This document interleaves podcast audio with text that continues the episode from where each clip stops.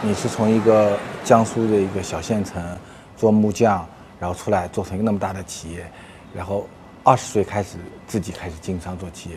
如果今天有一个你们家乡一个二十岁的小青年碰到你，那你说我也要出去做企业闯天下去了，你送给他几句话会是什么？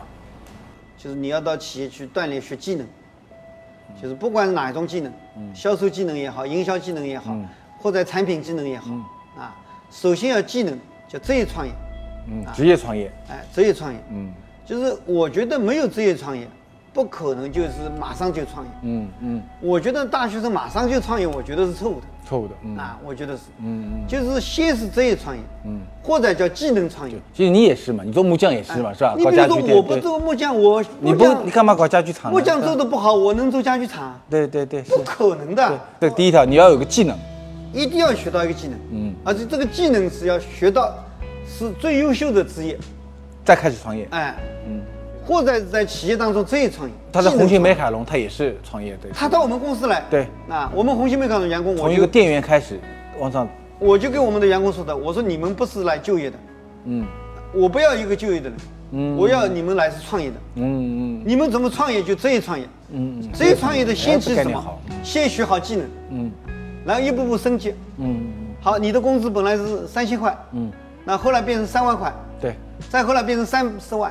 对，年薪再变年薪就是三百万，嗯，那任职年薪三千万，三千万，对对对，那你不是创业吗？嗯，那你什么都不懂，一一个大学生 说开一个公司了，嗯，那产品产品不懂，营销营销不懂，嗯，是吧？那品牌品牌不懂，嗯，啊，除了梦想啥也没有，财务财务不懂，啊，哦，你去创业了，啊，那连朋友圈都没有，连志同道合的人都没有，嗯嗯嗯，啊。就是除掉读书还是书，嗯，怎么创业？对对对，我是认为就是先是职业创业，对对创业，嗯，学好技能，啊，一定要学强技能，不管哪一样技能，一定要有技能。嗯嗯，我完全同意，要成为专业的人。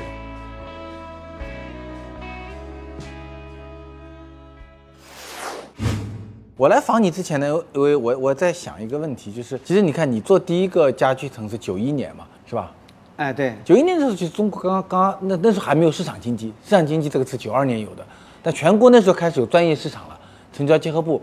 你今天回过去看啊，就当年跟你一起开那个专业市场的，特别有服装专业市场、食品专业市场、小商品市场，还比如家电市场，基本上都不见了，剩下来的就是就只有你们家居这个行业里面有若干个，那你是做的最大的。你回过头来想，就是为什么别的那些市场都不见了？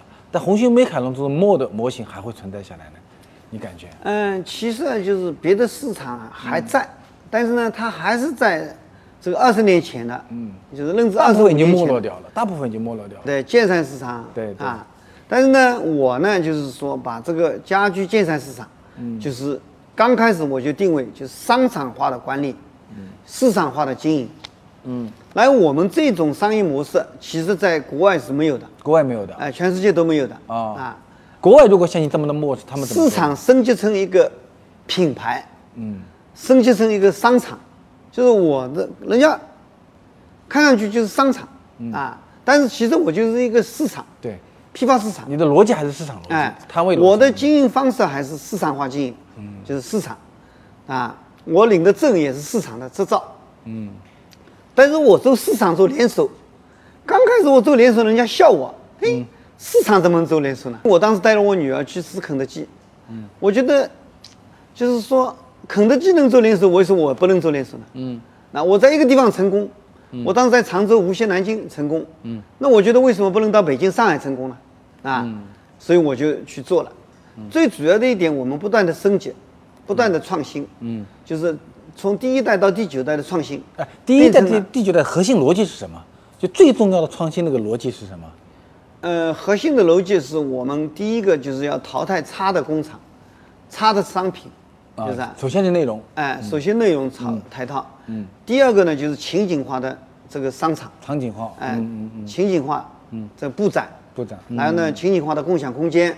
嗯，然后呢，外立面是 CI 形象的外立面，外立面设计。有品牌形象的外立面。嗯，说，所以这个第一代到第九代的创新变成创造，就就创造了红星美凯龙这种商业模式。嗯，这种商业模式全世界独一无二的，独一无有的。那你比如说我们的同行，在国外的、美国的，就 Home Depot，啊，啊，英国的百安居，他们已经和我们竞争，嗯，竞争的失败了，嗯，就退出了中国。对，退出中国了，对。但是按照道理是他们占领中国的市场，不是我们。他们跟你的模式最大的区别是什么呢？他们是统购统销，他们是采购在销售，统购统销。哎，我们是工厂来直销，我的价格比他便宜，嗯，难道我的购物环境不比他差？嗯，我的布展，嗯，比他还漂亮。但统购统销会不会服务体验比你更好呢？嗯，没有，它更一致性吗？没有，因为为什么呢？嗯，我一个商场里面有六百个工厂的对。产品，对它的服务，我有六百个工厂的代理商，对，他就是有六百个经理，这六百个经理，这个他就是六百个服务的售后服务的经理，嗯，啊，他售前、售中、售后服务，嗯，啊，都能帮我一起做好，嗯，他那个服务一个店长。嗯，他一个人负责，嗯嗯，他负得了责吗？我六百个人负责，六百个人负责以后一个人负责，那肯定是我的售后服务好，所以说他退出中国，嗯，这个东西不是不承认是我的模式，那我这个这个商业模式，这个是成功的，嗯，像你你看他六百家厂家的这种不断的淘汰啊，这十几二十年淘汰了多少？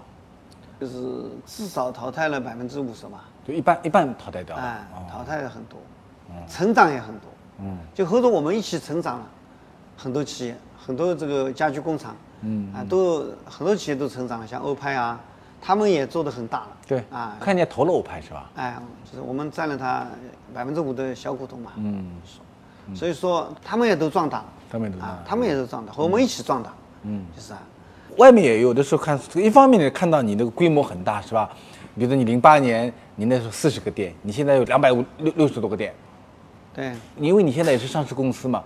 我看有的时候我看那个呃券商他们也分析，也会分析说会不会说你你资产特别重，你重资产高负债会面临这问题吗？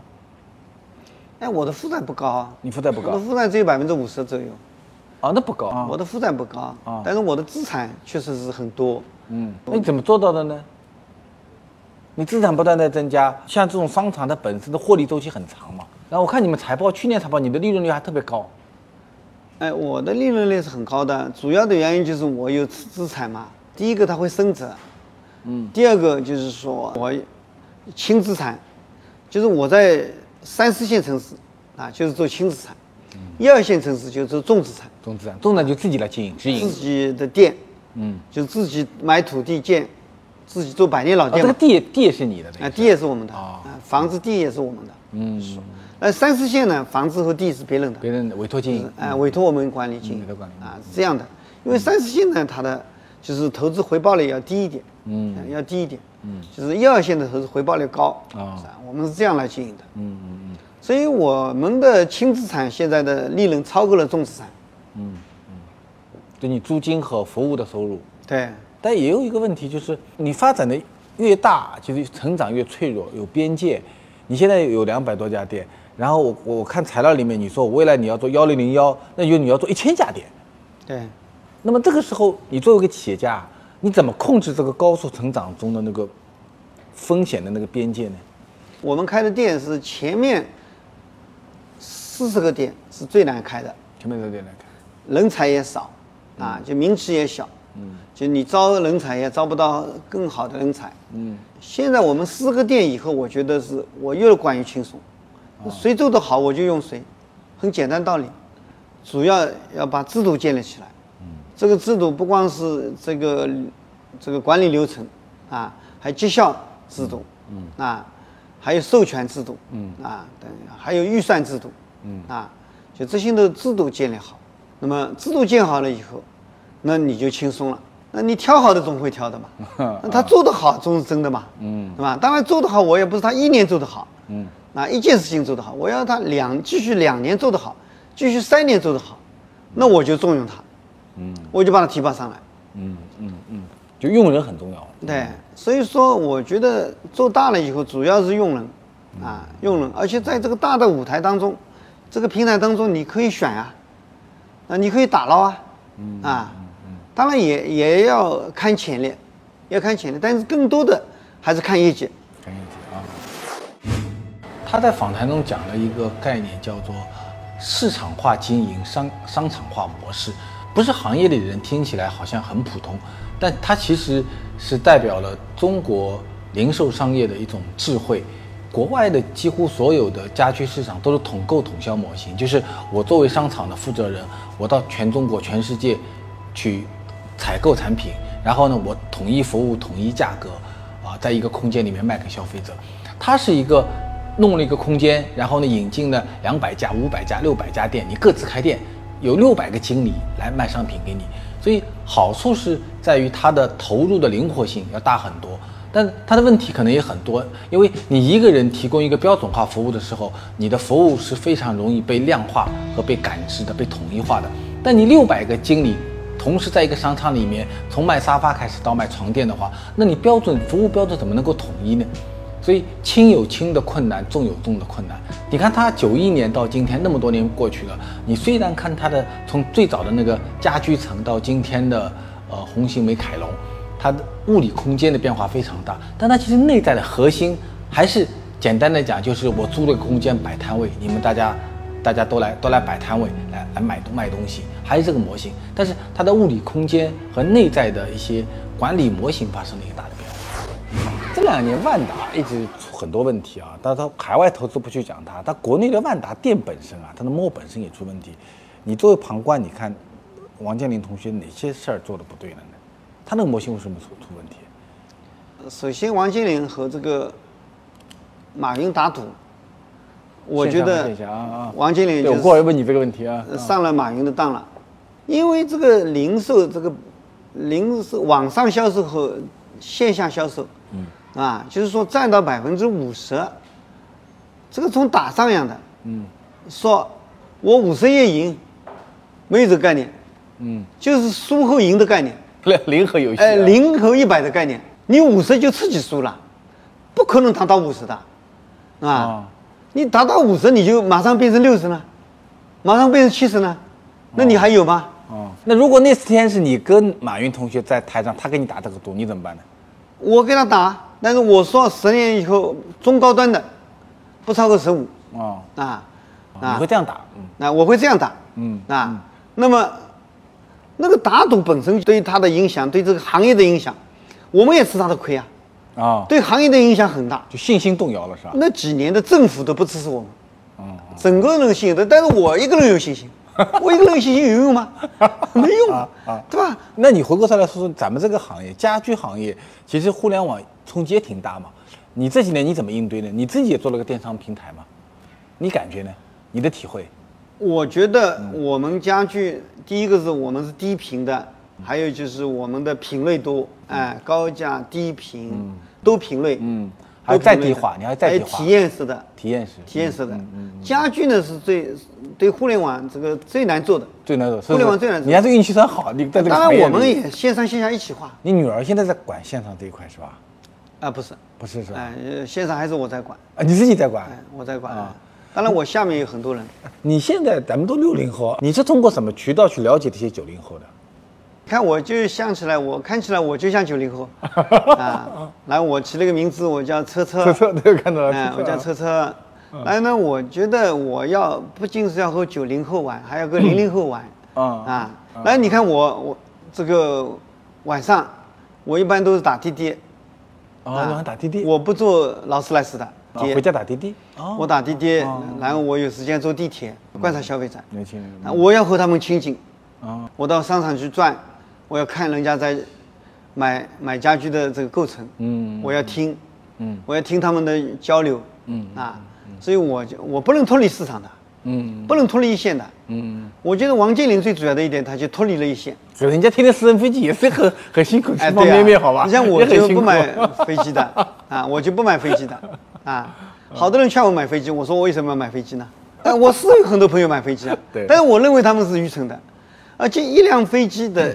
费用其实有三个组成部分，第一个是就是利息，第二个折旧，啊，第三个是费用，啊，这三大块一我算起来，就一辆飞机要四千万到五千万一年，不需要，需要，嗯，你把折旧算进去了，哎，对呀，因为折旧很重要。你用多少年？用十二年，那十二年你就两亿五三亿就除以十二，你一年多少钱？对？利息利息上面有一两三亿，百分之六的利息，呃一两千万，一千八百万，对吧？那你算下来，这就是个道理啊。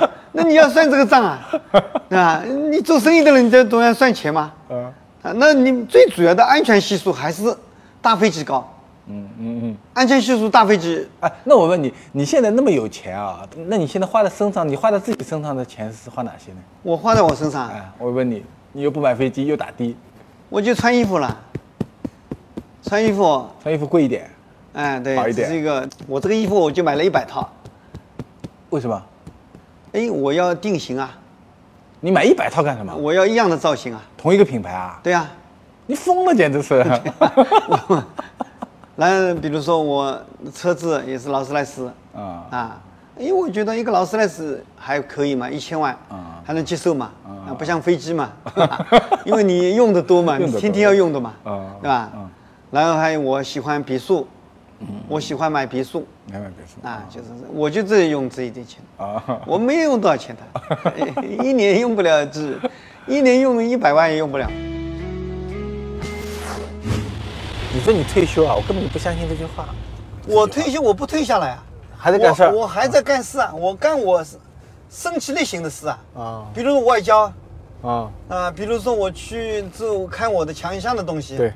但是我觉得，我觉得我还是觉得要做力所能及的事情啊就是说，董事长，我觉得六十岁以后真的不能当，不能当了，不能当。你不签字的等于是这样啊。因为为什么？啊，就是说，当然最起码你不能做新时代的东西，你做的老的东西你也不可能创新了。人是有代沟的，人真正的代沟就是到六十岁和年轻人有代沟。你说六十岁和三十岁的人的代沟肯定是很大的，肯定很大。肯定很大的。所以说，我觉得六十岁要退休，我是呼吁六十岁要退休。哪退得了？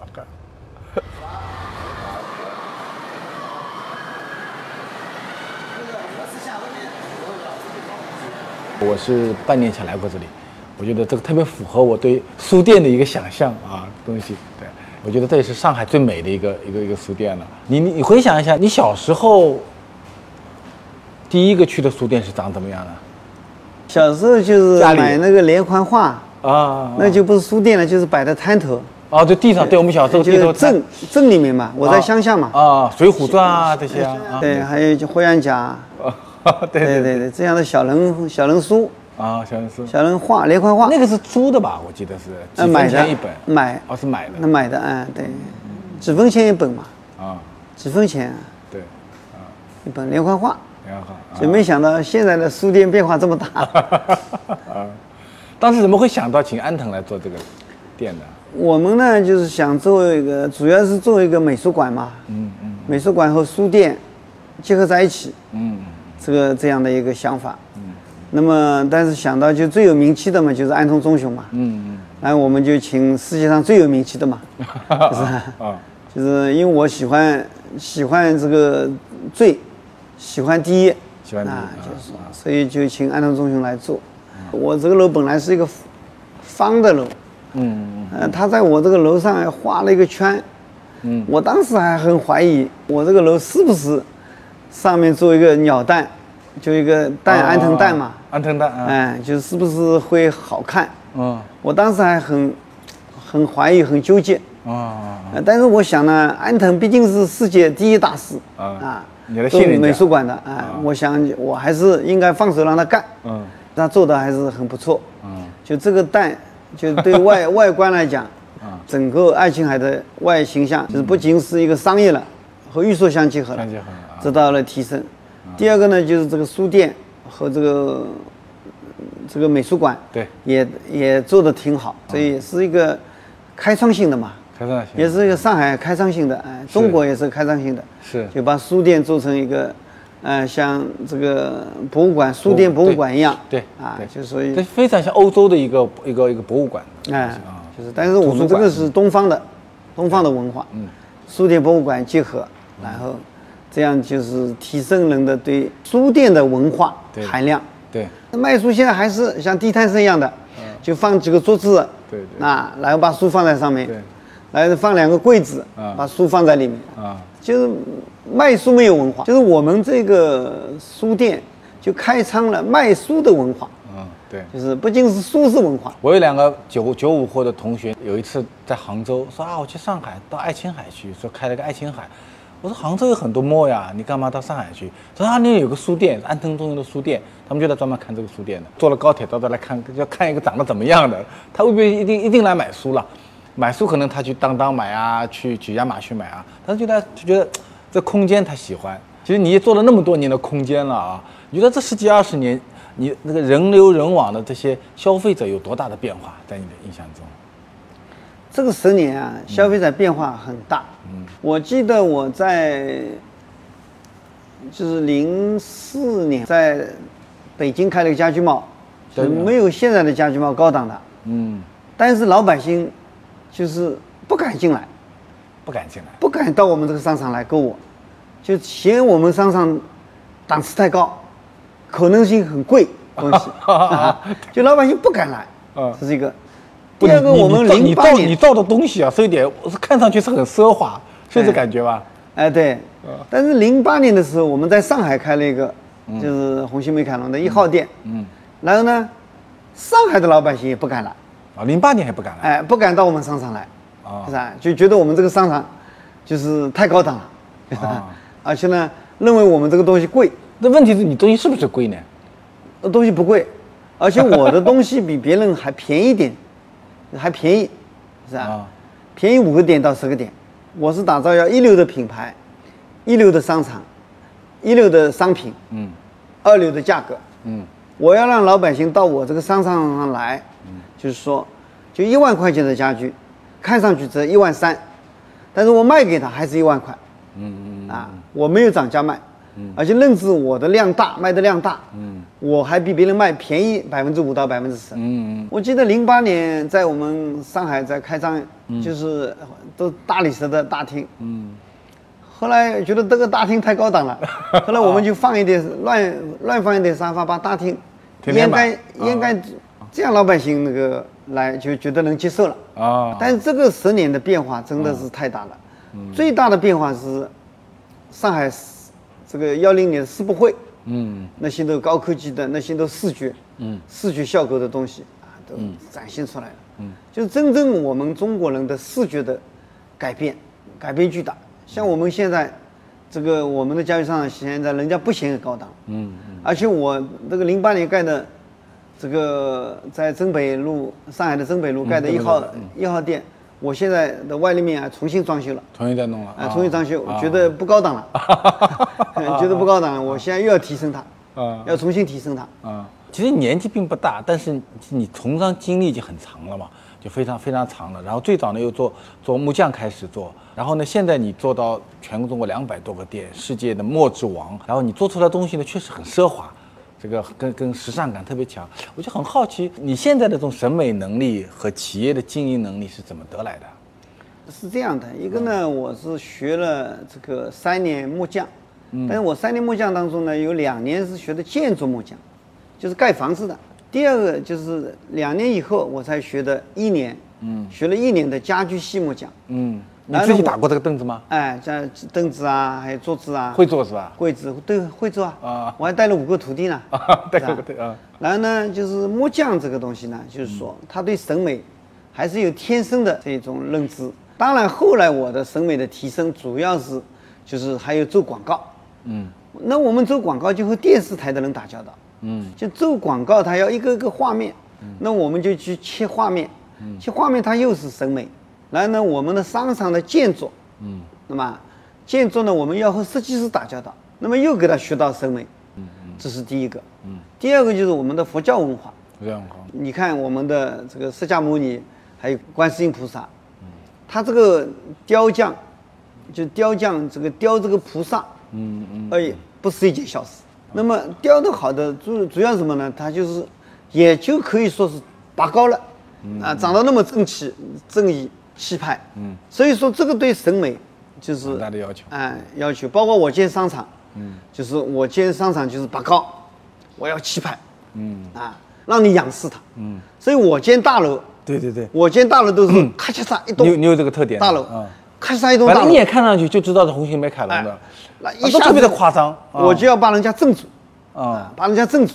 哎，觉得我红星美凯龙 啊。是是一个，对吧？特别你的外立面，你发觉没有？你的外立面金碧辉煌，哎各种各样的造型。对我每次经过，我在想，嗯，车建新都花了很多钱，动了很多脑筋，就是有仪式感，购物哎有仪式感。哎，更有认同感。嗯嗯，这样的。其实我从这两大文化当中，啊这个感悟出来。啊，对，哎，你这个最早的第一代的那个红星美凯龙的那个家居城，也是今天这样的风格吗？最早这一批的啊，那二十多年前，不是那这样的，换代了，已经家具已经做到第九代了。第九代了，哎，来我们的爱琴海只做到第六代，第六代啊，已经做到第六。爱琴海是我们真正是呃六年时间，嗯，那六年时间我就做到第六代了。车建新他作为一个木匠出身的人，所以一方面他有有四五十年代人出生的这样的一个基因，但第二方面他又跟他的同时代人的面临的同样的环境，在车建新上你会发觉一件事情，就是他的学习能力特别强。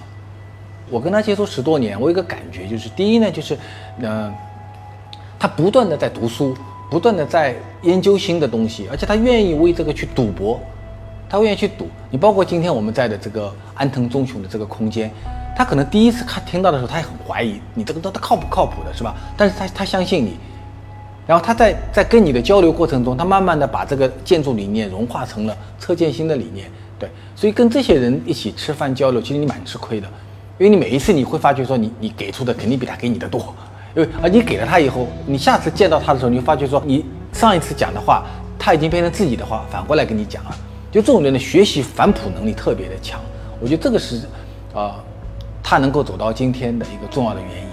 就一个木匠要管理一家呃上千亿市值公司的一个企业家，他真的不是坐在电梯上来的，他真的是跌打滚爬。所以他说勤奋比天分更重要。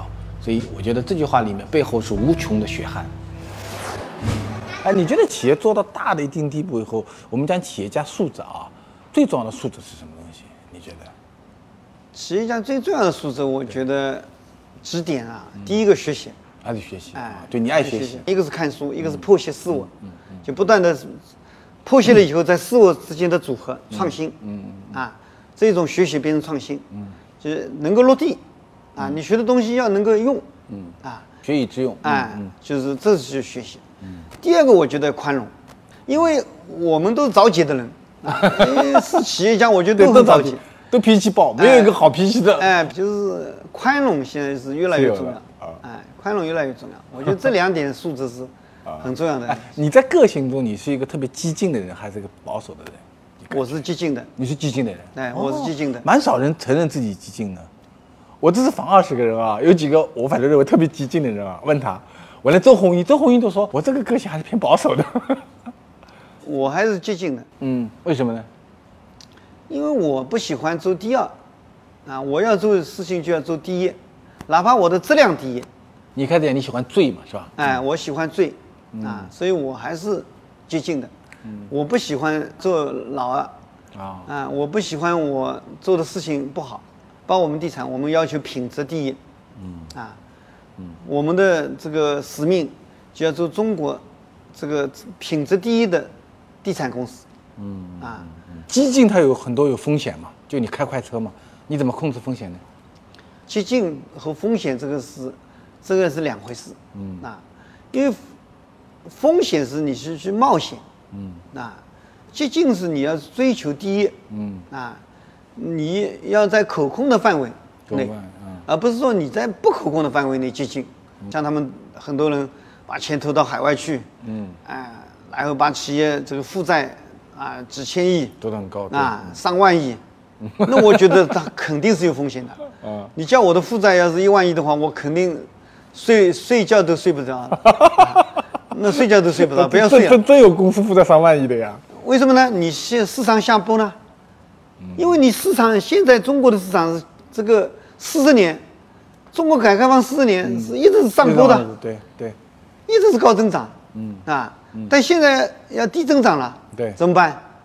特别是房地产，现在比如说它不再涨价了，对对。那不再涨价了，对。那你怎么办？嗯，那不涨价到小时，那你要低价呢？好了，你低价，你的资产负债百分之九十，你只有百分之十的资产，那么一跌一万亿的话，一跌掉百分之十，就一千亿跌掉了，你就零资产了。就没有了啊。跌掉百分之十就零资产了，跌掉百分之二十呢，就倒闭了，啊，对，大杠杆。对吧？大杠杆是很危险的。哦，所以说我虽然激进，但是我的杠杆我是最重视的。嗯，那我的杠杆是最重视。嗯嗯嗯。就是说我胆子还是比较小的。我们变得都小，你说你很激进，胆子又小。对，激进和胆子小，这个东西就是我在胆子小的情况之下激进啊啊啊，就这个意思。啊。哎，那个我记得两年前我我们也吃饭聊过，就是关于投资的事儿。就我昨天做你的资料，我都发现其实你投了很多企业啊，一七年以后啊。现在我们呢做几大产业嘛，第一个家居贸，我看你电影电影公司也投了嘛，是吧？嗯，对。第一个家居贸，对。第二个就是地产，嗯。第三个就是爱琴海购物公园，购物公园啊。第四个呢，我们在做 PE，。对，你做的 PE 投资。对，你说你以后，你以后如果你退出来，你会去做私募基基金经理，是你说的吧？这个话。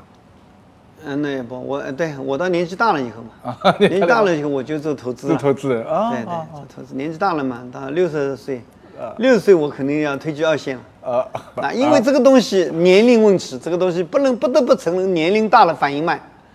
虽然经验有，但是还会有经验主义。嗯，就是啊。哎，你现在的中层。多少年级？你的副总裁这一级，有到八零后了吗？啊，八零后有，有副总裁已经八零后，八零后了。嗯，对，执行总裁，执行总裁也八零后了。哦，执行总裁也八零后了。对，就红星美凯龙的执行总裁。对。哦，有八零后，那很好，那很好，啊，那很好。八零后有很多。嗯嗯嗯，勤奋和天分哪个更重要？对年轻人来讲，我觉得对我的字典来讲，没有天分，只有勤奋。没有天分？哎，没有天分，只有勤奋，因为我知道我自己。我上学就没上好嘛，那我有什么天分呢？啊，我这初中没毕业，啊，但是我勤奋在哪里？我勤奋到什么时候？我做一件事情，我要么不做，也要把它做得完美，做得比别人好。我当时学木匠的时候，我没有什么太多的理想的，我只想比我的师弟和师兄，嗯。做得好一点，干得好一点，能够做的比给师傅表扬我。啊，这很现实。啊，这项比师弟师兄干得好，嗯。啊，嗯，所以我做一样事情，我做的完美，嗯，做得好，那我花的时间多啊，嗯，我会比别人同样的事情会比别人多花百分之三十的时间，嗯嗯，愣是多花百分之一百的时间，嗯，愣是多花百分之两百的时间，嗯嗯嗯，那我要把它做得更好，嗯嗯，那做的好了以后就会有成就感。嗯，然后呢，最主要做的好了以后，你会赖，赖赖，再做的好了以后，不断的累积业绩，就会有热情，嗯，就会有激情，嗯嗯，就会对那个事情有感觉，有感情，有感觉，有感情，对对啊，然后就会萌生智慧。对你非常完整的描述了一个人热爱一个工作的整个过程，就这个过程。但是一定是都花时间做的好了以后，嗯，才会有。所以我只相信勤奋。不相信天赋。